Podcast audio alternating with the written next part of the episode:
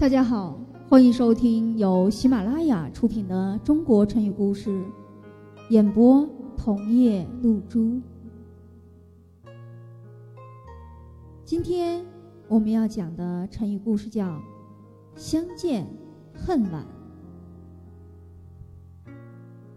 西汉时，原来齐国临淄这个地方有个人，名叫主父偃。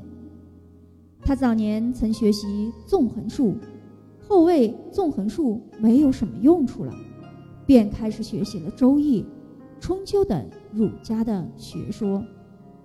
大概是因为半路出家，修养不够，所以受到当地儒生的排斥。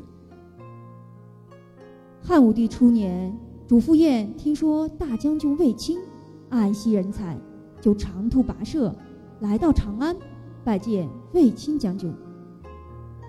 卫青很赏识主父偃的才华，多次向汉武帝举荐，可是汉武帝没有理睬。时间一久，主父偃所带的资财几乎要花光了，大家都开始讨厌他，远道而来求官不成，生计都成了问题，这可如何是好呢？主父偃心想，求人举荐不成，那就直接上书皇帝，没准儿会有意外的惊喜。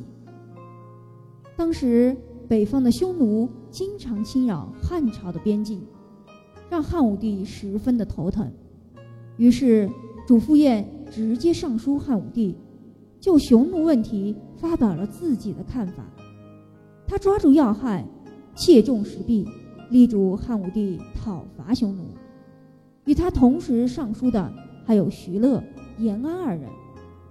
汉武帝看了主父偃的文章，极为的欣赏，很快就召见了他们三人，并说：“公等即安在？何相见之晚也？”意思是说，你们这几个人原来都在哪里来着？真是相见恨晚。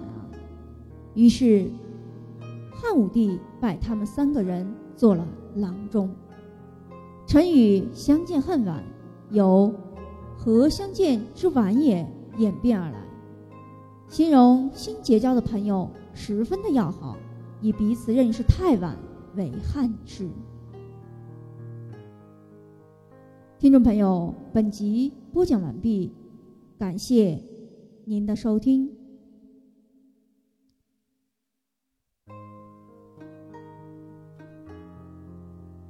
中国成语故事讲到今天已经全部讲述完毕，欢迎大家收听，也欢迎大家来收听我更多的节目，谢谢大家的支持。